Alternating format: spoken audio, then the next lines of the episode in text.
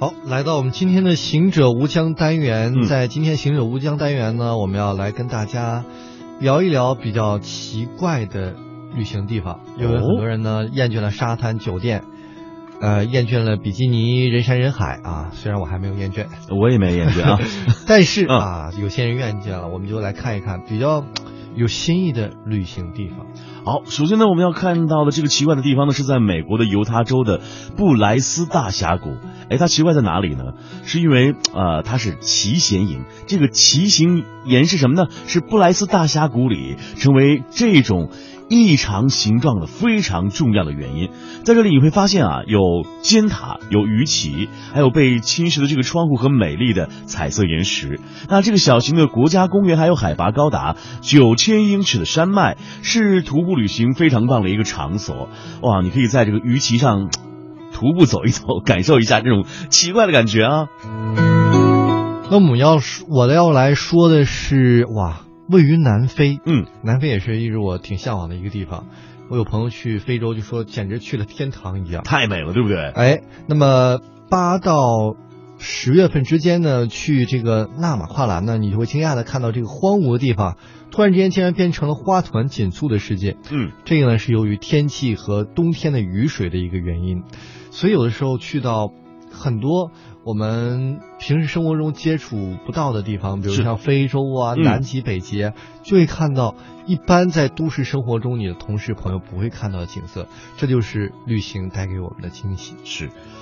接下来我要来到的这个地方呢，哦，简单说一下土耳其，嗯。啊，土耳其非常美丽，呃，这个叫做土耳其的什么源基于山洞，希望大家可以去看看，因为周传雄有一首歌就叫做《蓝色土耳其》嘛，哦，所以我对这个地方也非常的向往。我相信在土耳其我会发现很多有关于蓝色的东西，啊，接下来我们用一首歌曲来表达一下此时此刻我们对这些奇怪旅行地的向往之情了。哎，欢迎大家回到我们的节目当中来，来到我们今天的小城故事。我们今天呢要去的地方是凤凰古城。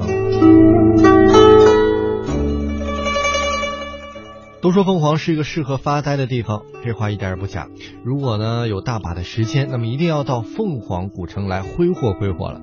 白天呢可以随便找一间休闲吧，钻进去一边喝茶一边看书。在晚上的时候啊，可以在沱江上泛舟，看一看满天的星星，或者是找一个酒吧来感受一下这个风情万种的小镇。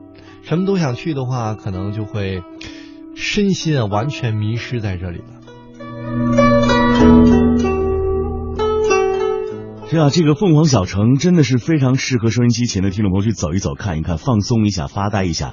但是在凤凰古城里啊，有一些景点您也是必看的。比如说，我要给您介绍这一个叫做齐梁洞，它号称啊是华夏第二洞，坐落在凤凰古城东北向的齐梁桥乡。哎，从这个凤凰到吉首的途中啊，洞内呢是怪石嶙峋、逆景逆雾，还有是惟妙惟肖，给您留下了非常深刻的印象。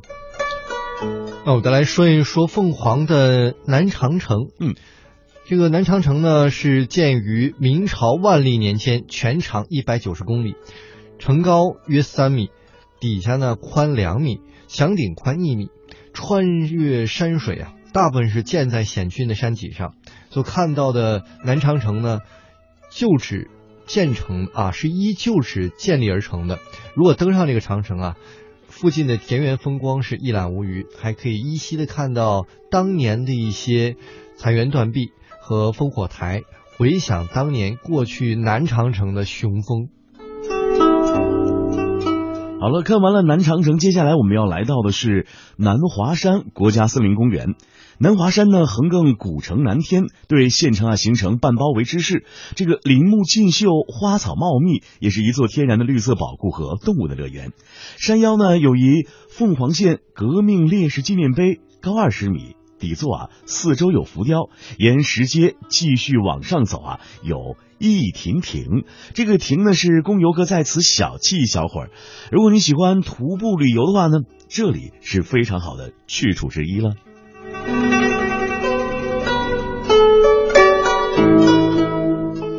最后呢，要跟大家介绍的叫做石板老街，宽不足五米的青石板街，全长长达三千多米，是凤凰最繁华的一条商业街了。道路两旁的建筑啊、街巷都能让您饱览古镇的万种风情。